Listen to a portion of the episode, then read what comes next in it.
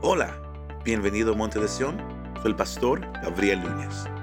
En esta ocasión compartimos el mensaje titulado Han estado con Jesús, donde miramos el ejemplo de Pedro y Juan y cómo la iglesia debe de reflejar el poder, el amor, el gozo que viene de estar en la presencia de Jesús.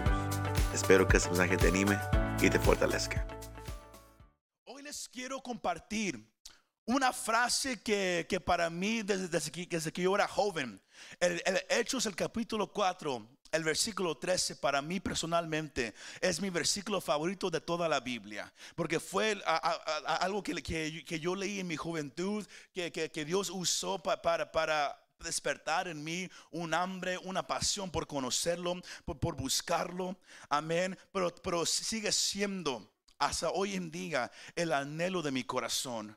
Y es el anhelo como pastor que, sea el anhelo de cada uno de ustedes. El tema de esa tarde es, han estado con Jesús. They've been with Jesus. Han estado con Je- con Jesús.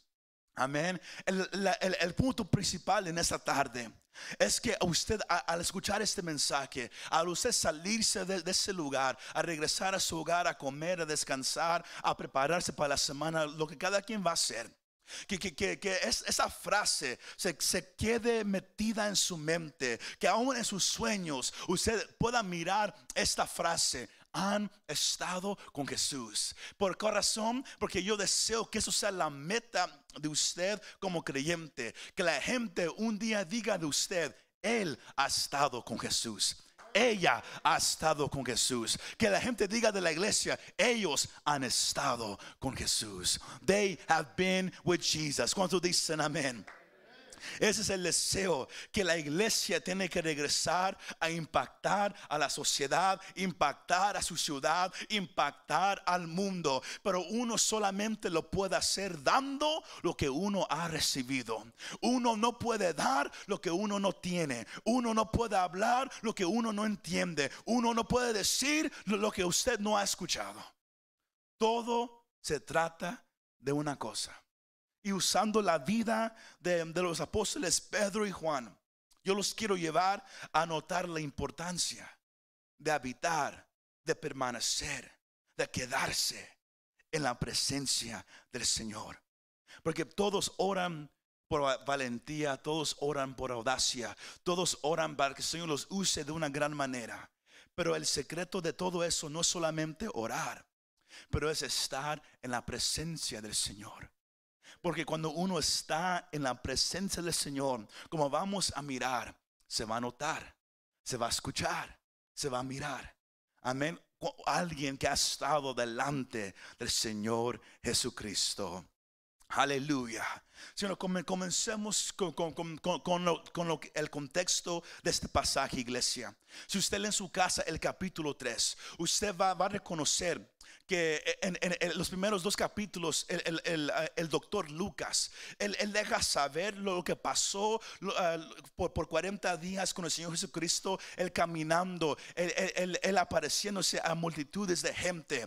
Y luego él manda a los discípulos a, que, que los seguían a que ellos se quedaran esperando por varios días la promesa que vendría sobre ellos, que era la promesa de ser bautizados y ser llenos por el Espíritu Santo. Y, y si usted hace la, cuenta matemática, usted va, a notar que ellos nomás esperaron 10 días para recibir esa promesa. Porque el Señor estaba, él caminaba 40 días en medio de, de la multitud. Y la fiesta, la fiesta de Pentecostés era 50 días después de la Pascua. Sino ahí, ahí miramos que sobran 10 días. Sino por 10 días ellos esperaban juntos diariamente. Ellos hacían su, su, su trabajar, ellos iban a hacer de compras, pero cada día ellos se juntaban juntos a y buscar al Señor esperando esa promesa. Y miramos cómo la, cómo la promesa llega en el capítulo 2, el versículo 4, que nos deja saber que, que- que- luego co- como un viento recio vino sobre todos aquellos que estaban presentes en, en- en el aposento alto. Eran 120 personas que fueron llenas con el fuego del Espíritu Santo. Y entre ellos estaba Pedro y estaba Juan.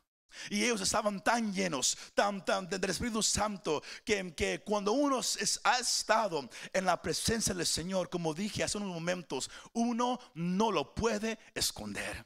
Yo soy uno de aquellos que, que, que, que, cree de verdad que uno no puede ser un cristiano escondido. Uno, uno no puede esconderse de creer en Jesús.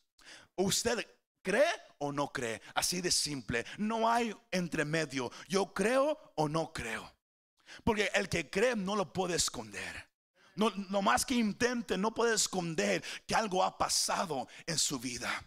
Y ellos van, ah, el, capítulo 3 de Hechos nos, deja saber que, que, ellos fueron. Y, lo que pasó en, este acontecimiento fue algo que sacudió al mundo religioso y también sacó de ondas a la gente que estaba viviendo en esa ciudad. ¿Por qué? Porque ellos fueron a orar al templo. Ellos ya no iban a hacer sacrificio al templo como todavía se acostumbraba en ese tiempo. Porque ellos, ellos llegaron a creer que Cristo fue el perfecto sacrificio. Sino ellos nomás iban a orar sino ellos iban a orar hacia, el templo y, eh, y, enfrente del templo eh, había un paralítico que, se acostumbraba a estar a la puerta pidiendo limosna de la gente. Ahora, el pasaje del capítulo 3 nos deja saber que él, él estaba ahí y toda la gente ya lo conocía. Y como el Señor apenas acababa de morir, usted y yo podemos inferir acerca del texto que también Él estaba ahí cada vez que el Señor Jesús iba al templo, Él mismo a orar. Sino Jesús, el Señor Jesús lo, miró a este paralítico ahí enfrente del templo pero no era el tiempo para que él fuera sano. Porque e, e iba a haber un momento específico para que este hombre fuera sano para la gloria del Señor. Una promesa para usted que quizás busca una sanidad y usted mira cómo los demás se sanan. Es que el Señor tiene un plan para cada quien y Él tiene su tiempo para cada quien. El Señor Jesús lo miraba a ese paralítico ahí sentado, mas no, no lo sanó. Porque le, iba a tocar a los discípulos para qué? Para que el nombre del Señor se fuera predicado a miles de gente. Que fue lo que sucedió. Porque el pasaje sigue diciendo, lo puede en su casa, que el paralítico cuando miró que Pedro y Juan iban a entrar, Pedro y Juan lo miraron a los ojos. Él lo miró a los ojos. Era como una escena de película. La música ahí nomás tocando, ellos nomás mirándose. ¿Qué va a pasar? Y luego él extiende su mano pensando, ellos me van a dar algo. Y era verdad, ellos le iban, le iban a dar algo, pero no iba a ser oro ni plata. Porque Pedro dijo, yo no tengo oro ni plata, pero lo que tengo, yo te lo puedo dar. Ahí lo miramos una vez más. Lo que uno tiene, uno lo puede dar. Lo que uno no tiene, uno no lo puede dar. Sino el deseo es que usted hoy examine su vida ¿Cómo ando yo en la presencia del Señor? ¿Me gusta quedarme ahí? Hay, hay evidencia de que, de que yo ando delante de Él diariamente. Porque Pedro dejó saber lo que yo tengo, yo sí te lo doy. Y luego el pasaje famoso, él dice en el nombre del Señor Jesucristo, levántate y anda. Y le extiende la mano y lo levanta. Él, no, nomás, le dio la mano, le, dio la mano y lo tomó. Pedro puso su fe en acción, porque él había estado en el, en el aposento alto. Él había recibido ese bautismo, porque es el Espíritu Santo que da el poder, pero también es, es el Espíritu Santo que da la fe para creer. No eres tú. No es que si, si yo creo más y más y más. No, Él te da la, fe para creer. Y Él Pedro tomó ese paralítico y lo levantó y él empezó, el doctor Lucas, que era doctor físico, él, si usted lo lee, él, él, escribe, la palabra que él usa nos deja saber que fue su pierna, que fue su tobillo, que fue su pie, que todo recibió fuerza cuando Pedro lo levantó. Y cuando él se paró, sus piernas empezaron a agarrar fuerza. Y él empezó a brincar, él empezó a caminar. Y sabe que la Biblia dice que él se agarró de Pedro y de Juan y entró junto a ellos al templo del Señor. Ahora, escuche esto, iglesia. Hay una historia, tal vez sea cierta, pero se dice que, que había un monje humilde caminando con un cardenal católico romano en, en- en los tiempos de, de- las edad medias, the Middle Ages, cuando la iglesia ca- católica romana se estaba empezando a hacer fuerte. Y, y- y- el, el, ah, el el cardenal, él- él estaba mostrando a este monje, mira, mira lo- lo- los templos, mira lo que tenemos. Ahora sí, no, no tenemos que decir, ni plata ni oro tengo. Y el, monje humilde dijo, pero tampoco puedes decir, levántate en el nombre de Jesús. Porque hoy en día muchos, muchos se, enfocan mucho en lo que uno tiene. Cuando lo, lo que la iglesia necesita hoy en día es la autoridad, es el poder, es la fe. Y eso es el resultado de andar en la presencia del Señor Jesucristo, iglesia. Uno solo puede dar lo que uno tiene. Es la clave que yo quiero que usted se agarre en esa tarde, iglesia. Cuando él le dio la mano al paralítico, no nomás fue él sano, pero lo que iba a suceder. El resto del capítulo 3 y el capítulo 4 en adelante era el comienzo de la, de la persecución a la iglesia cristiana. Porque es, es este milagro que acababa de suceder causó un alboroto grande. Tanto que, que cuando la gente reconoció, oh, es el, que estaba afuera sentado. Cuando lo miraron entrando, brincando, dando voces, dando gloria a Dios, la gente miró y miraron quién era el que estaba sentado y dijeron, ¿qué pasó? Y Pedro, siendo un predicador, siendo alguien que nunca, nunca iba a malgastar una oportunidad para hablar de Cristo, usted poder en su casa, él empieza a declarar el mensaje de Jesucristo. Hechos el capítulo 3, nomás le- les voy a leer dos versículos. El versículo 16, él deja saber la única manera que el hombre puede ser salvo. Y él dice, es por la fe en su nombre. Y es el nombre de Jesús lo que ha fortalecido a este hombre, a quien ven y conocen. La fe que viene por, por, ¿por quién? Por medio de Jesús. Le ha dado a este esa perfecta sanidad en presencia de todos ustedes. Él les predica, y luego dice en el versículo 19, por tanto, arrepiéntanse y conviértanse para que sus pecados sean borrados, a fin de que tiempos de alivio vengan de la presencia del Señor. Y por su mensaje a esa multitud, el, capítulo 4 nos deja saber que vinieron miles de hombres a conocer a Cristo como su Señor y Salvador. El primer mensaje agarró tres mil. Aquí el número subió a cinco mil. Si no podemos decir que dos mil más escucharon este mensaje para un total de cinco mil gente que vino a, creer en, en Cristo en unos solos días. ¿Y solamente por qué? Porque Pedro no le dio miedo a hablar lo que él había mirado, lo que él había escuchado. Y la única manera que él lo pudo hacer es por donde él había estado y era en la presencia del Señor. Que digan, han estado con Jesús. Que digan de ti y de mí, ellos han estado con Jesús. No han estado con la televisión. No han estado solamente en una iglesia o en un templo. No, ellos han estado con Jesús. Voltee al que está cerca de usted. ¿Y tú con quién has estado? Espiritualmente, por favor. ¿Y tú con quién has estado?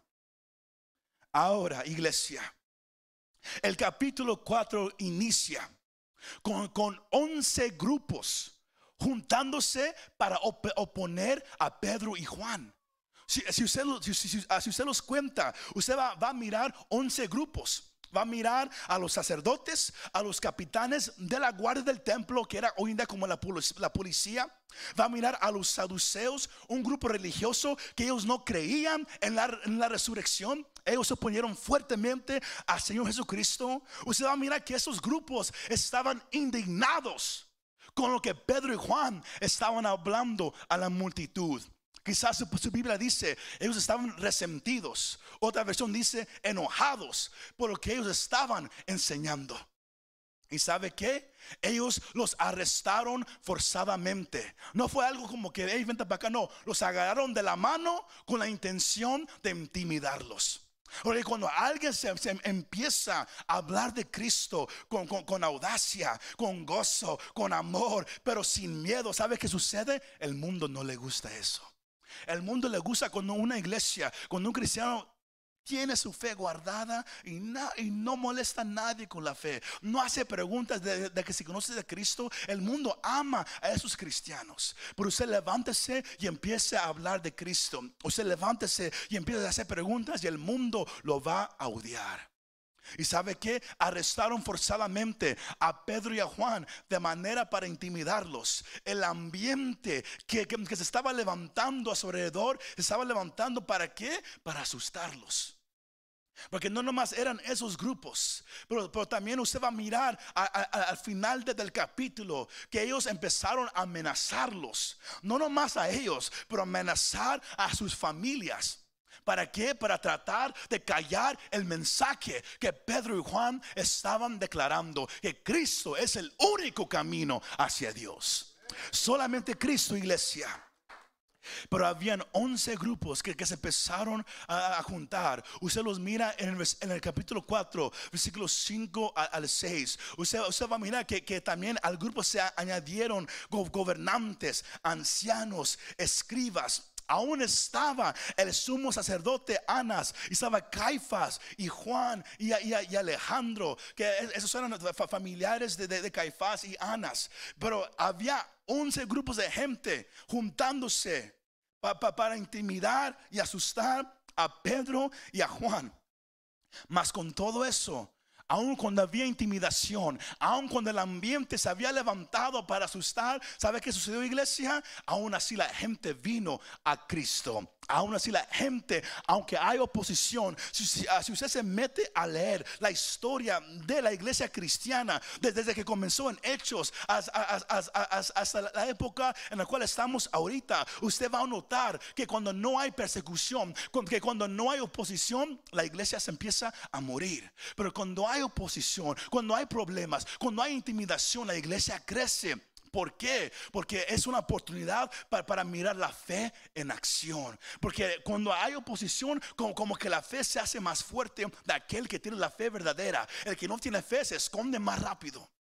Pero eso, cuando la gente mira que alguien está dispuesto a morir por su, por su creencia, por su fe, eso lo- los lleva a decir qué clase de fe tiene esta persona. Y ellos empiezan a, a- a meter, a buscar acerca de Jesús. Y cada persona que se ha metido a buscar quién es Jesús, quién es este personaje histórico, porque Jesús no es un- una creencia, un cuento de hadas. Él fue un personaje histórico. Él caminó físicamente en este mundo. Los, los libros de historia no pueden negar que Él existió. Lo que la gente niega es que si Él fue Dios o no fue Dios. La Biblia me deja saber que Él fue Dios. Jesús es Dios, iglesia. Aún ahora, en esta escena de poder y, intimidación, Pedro y Juan habían estado encarcelados por la noche. Si en el próximo día por la mañana estaban todos esos grupos religiosos, estos hombres de poder y autoridad en la ciudad de Jerusalén, mirando a Pedro y a Juan. Y Pedro y Juan, en- en su carne humana, ellos pudieran haber estado asustados. ¿Por cuál razón? Porque estos, mismos grupos fueron los mismos grupos que condenaron al Señor Jesucristo a la muerte. Fueron los mismos. Ellos habían condenado al Señor a la muerte. Sino Pedro y Juan, ellos, ellos pudieran haber estado asustados de todo lo que, lo que estaba pasando. Pero algo en ellos no los dejaba estar asustados. Algo en ellos no los dejaba tampoco estar callados. Que cuando, que- cuando hacen la pregunta, ¿con cuál poder o en cuál nombre hacen ustedes esto? Porque los judíos, ellos tenían una creencia que el nombre tiene mucho que ver. El nombre representa más. ¿Y, y sabe qué? Por eso ellos hacían la pregunta, ¿con cuál poder?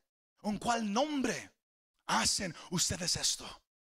Y Pedro, una vez más, el, versículo 8 nos, nos deja saber que él fue lleno una vez más con el Espíritu Santo. No nomás fue lleno en Pentecostés, Pero él fue lleno una vez más. ¿Por qué? Porque el Señor Jesús dijo en Juan, el capítulo 16, que sabes qué? Y se levantarán gobiernos y los van a arrestar. Y, los, van a traer delante de, de, tribunales, delante de jueces. Pero ¿saben qué? No se preocupen de lo que van a decir delante de ellos. Porque en ese momento vendrá sobre ustedes el Espíritu Santo y Él les dará lo que ustedes van a decir. Y Dios cumple su promesa, iglesia.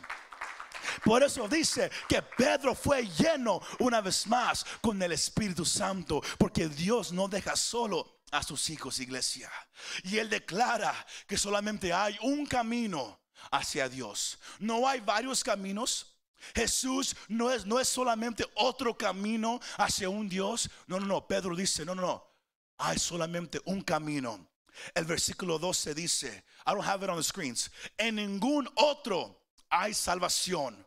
Porque no hay otro nombre. Escucha eso. No hay otro nombre bajo el cielo dado a los hombres en el cual podamos ser salvos. La valentía que, Pedro tenía al decirle eso a un grupo de hombres estudiados religiosos con poder en la ciudad, con poder para, para, condenarlos, con poder para mandarlos a la cárcel, quizás hacer, quizás castigarlos fuertemente. Con todo eso, Pedro se paró con audacia, se paró con poder, se paró con fe y les dijo, Ustedes me hicieron una pregunta, yo solamente les voy a responder que solamente hay un camino, que no hay otro nombre por lo cual uno puede hacer esto, más por el nombre dado a los hombres, que es el nombre de Jesús de Nazaret. Y eso dejó a este grupo asombrado, iglesia. El versículo 13, como dije al, al, comienzo, es mi versículo más favorito. El versículo 13 dice, al ver la confianza de Pedro y de Juan. La confianza de Pedro y de Juan no estaba en su estudio bíblico. La confianza de Pedro y de Juan no estaba en su estudio académico. La, la, confianza de Pedro y de Juan se encontraba en un hombre y era Jesucristo. Porque usted mira el pasaje que dice, que este grupo de hombres, 11 grupos, er, eran quizás cientos de hombres ahí delante de ellos, ellos se dieron cuenta que Pedro y Juan no eran hombres de letra o de preparación. Ahora, no malentienda esa parte, porque Pedro y Juan eran hombres de negocio. Ellos tenían un negocio. Con el, Señor Jesús los fue a, llamar para que fueran discípulos. Él los llamó del mar porque ellos tenían un negocio de, pescado. Ellos pescaban y vendían el pescado. Ellos sabían lo que era ser hombres de negocio. Sino cuando el pasaje dice que ellos eran hombres sin letras y sin preparación, se está refiriendo a los, al grupo religioso. Que Pedro y Juan no tenían el estudio como estos hombres. E, ellos no, habían ido a las escuelas como estos hombres. Y por eso ellos se dieron, ellos algo llamó la, atención de ellos y fue la confianza con la cual Pedro hablaba. Y también Juan, aunque aquí en el pasaje escritamente Juan no dice nada, pero ahí podemos inferir que Juan sí estaba hablando. Porque, porque ellos dicen que al ver la confianza de Pedro y de Juan, Sino los dos estaban haciendo algo, los dos estaban hablando, no nomás con palabras, pero también quizás en su manera de comportarse en, un ambiente tenso, un ambiente de, para, como dije, que estaba, que estaba hecho para tratar de asustarlos, para callarlos. Con todo eso, este grupo se dio cuenta que eran hombres sin letras y sin preparación. Y eso hizo que ellos se maravillaban. Wow, ellos no, ellos no estudiaron como yo, pero hablan como, como si sí hubieran estudiado como yo. Y luego reconocieron algo. Wait a second.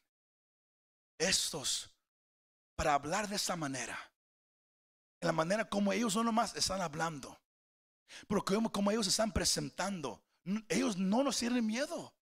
Aún así, hablan con, con autoridad, hablan con fe, pero también hablan con amor.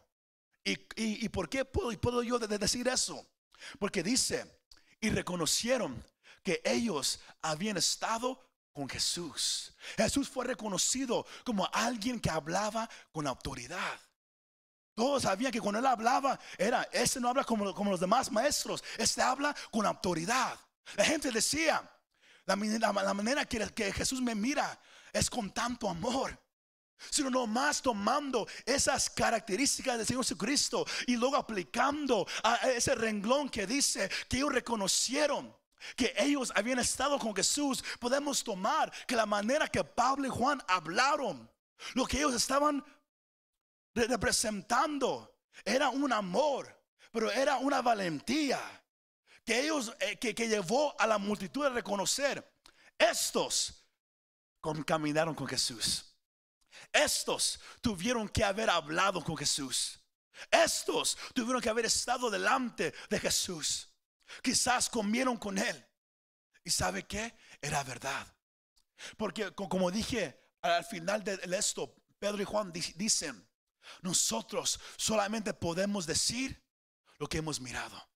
Solamente podemos proclamar lo que hemos escuchado. No nos podemos callar. ¿Y por qué? Porque ellos comieron con el Señor Jesucristo. El comer con alguien en, esa cultura significaba amistad. Eran amigos. Hoy en día, cuando usted come con alguien, usted, está diciendo, yo tengo una amistad con esta persona. Sino si usted nunca ha comido con alguien en la iglesia, es, es tiempo que empezamos a hacer eso. Que haya esa amistad entre nosotros. Pero ellos comieron con el Señor. Ellos caminaron mil, cientos de, millas con el Señor, quizás miles, uno nunca sabe, pero caminaron con el Señor. Ellos eran de acuerdo a, a los evangelios. El Señor tenía doce discípulos, pero de los doce, Él tenía tres que estaban más cerca. Y dos de los tres eran Pedro y Juan. Ellos habían estado con el Señor Jesucristo. Ellos habían pasado tiempo con el Señor Jesucristo. Y por eso cuando esos hombres vieron de pie a Pedro y a Juan, vieron de pie al paralítico que había sido sanado, el pasaje dice que ellos no pudieron negar que un milagro había sucedido. No lo pudieron negar. Mas aún así, usted mira el orgullo del hombre. Aunque miraron y dijeron, un milagro acaba de, suceder. Ellos no querían creer en Jesús. Ellos prefirieron esconderlo. Prefirieron amenazarlos que creer que Jesucristo el mismo que ellos, que ellos habían condenado a la muerte, el que ellos habían escuchado que resucitó de los muertos. Y ahora delante de ellos había ahora hombres predicando en ese mismo nombre, haciendo milagros. Aún así, ellos no querían creer. Eso nos lleva a creer, iglesia, a, que todos sepan que, que, los milagros no van a salvar a nadie. Alguien puede recibir un milagro y aún así se puede ir, ir, al infierno. Alguien puede estar en un lugar y, hay, milagros, sanidades, poder. Sabe que aún así todavía se va a ir a la casa igual. ¿Por qué? Porque la salvación viene no por milagros, viene solamente por creer en Cristo Jesús. Solamente iglesia. Ellos no pudieron negar cuando el versículo 18, cuando los llamaron, les ordenaron no hablar ni enseñar en el nombre de Jesús. Pero Pedro y Juan les contestaron, ustedes mismos juzguen si es justo delante de Dios obedecer a ustedes en vez de obedecer a Dios. Versículo 20, porque nosotros no podemos dejar de decir lo que hemos visto y oído. Esto es un ejemplo, este versículo, y aquí, aquí voy a cerrar, este versículo es un ejemplo de, lo que es rebosar. Overflow. Para los que hablan inglés. Un desbordar de algo. Cuando hay más que puede caber, que uno ya no lo puede esconder. Ellos habían estado con el Señor Jesucristo. Ellos no podían esconder lo que ellos habían vivido, escuchado, aprendido ellos tenían que salir y hablarlo, tenían que salir y, declararlo. Hoy en día la iglesia está contenta en esconderlo. Está contenta nomás en llegar a un edificio, sentarse aquí y nunca salir y hablar de Jesús. ¿Por qué? Porque vienen aquí, pero en su casa nunca pasan tiempo con el Señor. ahí está la diferencia hoy en día. El mismo poder que obró en ellos todavía obra hoy en día. Pero está para aquellos que anhelan estar en la presencia del Señor. Si usted lee Hechos el capítulo 2, en el sermón de Pedro, él deja saber que el regalo del Espíritu Santo, la unción es gratis. Usted no se la puede ganar. Usted no puede hacer algo para, para merecérsela. Usted nomás lo pide. Pero ¿cómo se pide? En la presencia del Señor. Pero, pero si la iglesia está hoy débil, espiritualmente. Si la gente no quiere venir a conocer a Cristo, no es porque Él no es real, es porque la iglesia está callada. ¿Por qué? Porque la iglesia no ha estado con Jesús. Ha estado cómoda. Ha estado relajándose. Ha estado viviendo una vida religiosa. Ha estado, ha estado nomás viviendo su vida en el mundo a trabajar con la familia, a divertirse. Pero ya no habla de lo que Cristo puede hacer. Ya no declara lo que ha mirado. ¿Por qué? Porque no mira nada. ¿Y, por qué no mira nada? Porque no pasa tiempo con el Señor. Y por eso yo quiero que usted desee esa tarde ser una iglesia, ser un creyente, donde la gente un día diga, ¿sabes qué? Él estuvo con Jesús. Ella estuvo con Jesús. No eran famosos, no ganaron mucho dinero, eran gente normal. Pero lo que los separó de todo es que ellos estaban con Jesús. Y se notó cómo hablaban, cómo trataban a la gente, cómo vivían su vida, que ellos habían estado con Jesús. El desbordamiento es el resultado de permanecer en la presencia de Dios. Moisés es un ejemplo. Cuando él estaba en la presencia de Dios, se miraba en su cara. Se miraba y la gente se, tenía que, que esconder. ¿Por qué? Porque el brillo era tanto porque él había estado en la presencia de Dios. Éxodo, el capítulo 33, me deja saber la, vida de Josué, que él era un muchacho, pero aún así, él, él, entendía la importancia de permanecer delante de, la presencia del Señor. Él no se iba de la presencia y por eso el Señor lo escogió a él para seguir a Moisés. Y podría pararme aquí a hablar de más y más personajes en la Biblia. Hay más y más historias hoy en, el mundo moderno de gente que ha, que ha habitado delante del Señor diariamente y como Dios obra a través de ellos. Lo que tú quieres que Dios haga, Él lo quiere hacer, pero Él busca que alguien esté delante de Él. El venir una vez a la semana, una vez al mes, una vez cada seis meses, eso no es amar a Dios. Amar a Dios es pasar tiempo con Él diariamente. Y, ahí cuando, cuando tú lo, empieces a hacer diariamente, tú no vas a poder esconder que has estado con Jesús. El amor se va a notar. Tu manera de hablar va a cambiar. Para cerrar, el desbordamiento representa el estado en que, en que nuestra vida está tan llena de Dios que otros comienzan a experimentar esa bienaventuranza. Cuando usted empiece a meterse en la presencia de Jesús diariamente, todos lo van a notar y la gente será bendecida. Un ejemplo.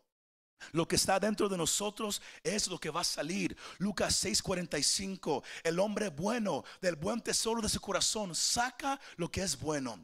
El hombre malo del mal tesoro saca lo que es malo, porque de la abundancia del corazón habla su boca. Si tú estás con el Señor, eso es lo que vas a hablar. Si no, se va a notar. Hay tantos cristianos carnales, ¿por qué? Porque no pasan tiempo con el Señor. Pasan más tiempo en el mundo, varias cosas, y se nota. Uno viene en la iglesia y se nota. Uno en la carne no puede alabar a un Dios que es santo. Así de simple. Así de simple, iglesia. No nomás ahí. Pero Dios es el único que te puede llenar con gozo, con valentía, con paz, para que tú puedas salir y ser esa luz en la oscuridad. Romanos 15, 13 dice, y el Dios de la esperanza los llene de todo gozo y paz en el creer, para que abunden en esperanza por el poder del Espíritu Santo. El gozo que busca, solo Dios se lo puede dar. La valentía, yo quiero ser valiente, solo Dios se lo puede dar. Y se encuentra en donde? En la presencia del Señor. Así de simple. Tú puedes pasar aquí cada servicio y un hermano puede orar por ti para que recibas el Espíritu Santo. Y tú puedes pasar porque tú crees que el hermano o la hermana tienen al Espíritu Santo y ellos se lo van a dar sin que tú hagas nada. Sin que tú te rindas delante de Dios. Así no funciona, iglesia. La unción es gratis, pero requiere que te humilles delante de Dios y que tú, y que tú se lo pidas a Él. Hoy en día, qué tan triste ver la gente que sigue a predicadores buscando la unción. Oh, yo quiero la unción que el hermano tiene. ¿Sabes qué? Mejor tú métete a la presencia de Dios y que Dios se dé la unción que Él te quiere dar a ti. Así de simple. Así de simple, iglesia. El amor por la gente viene de dónde? De la presencia del Señor. Primera Tesalonicenses 3:12 nos deja saber que el Señor los haga qué? Crecer y abundar en qué? En amor unos con otros, como también nosotros lo hacemos para con ustedes. Sino el gozo, la paz, la esperanza, la valentía y el amor, todo lo que tú necesitas se encuentra ¿dónde? En la presencia del Señor Jesucristo. Que digan que tú estuviste con Jesús. ¿Por qué? Porque tú no puedes amar sin que Dios te llene con su amor. Tú no puedes tener gozo porque el gozo del Señor es su fortaleza. El gozo viene solamente del Señor.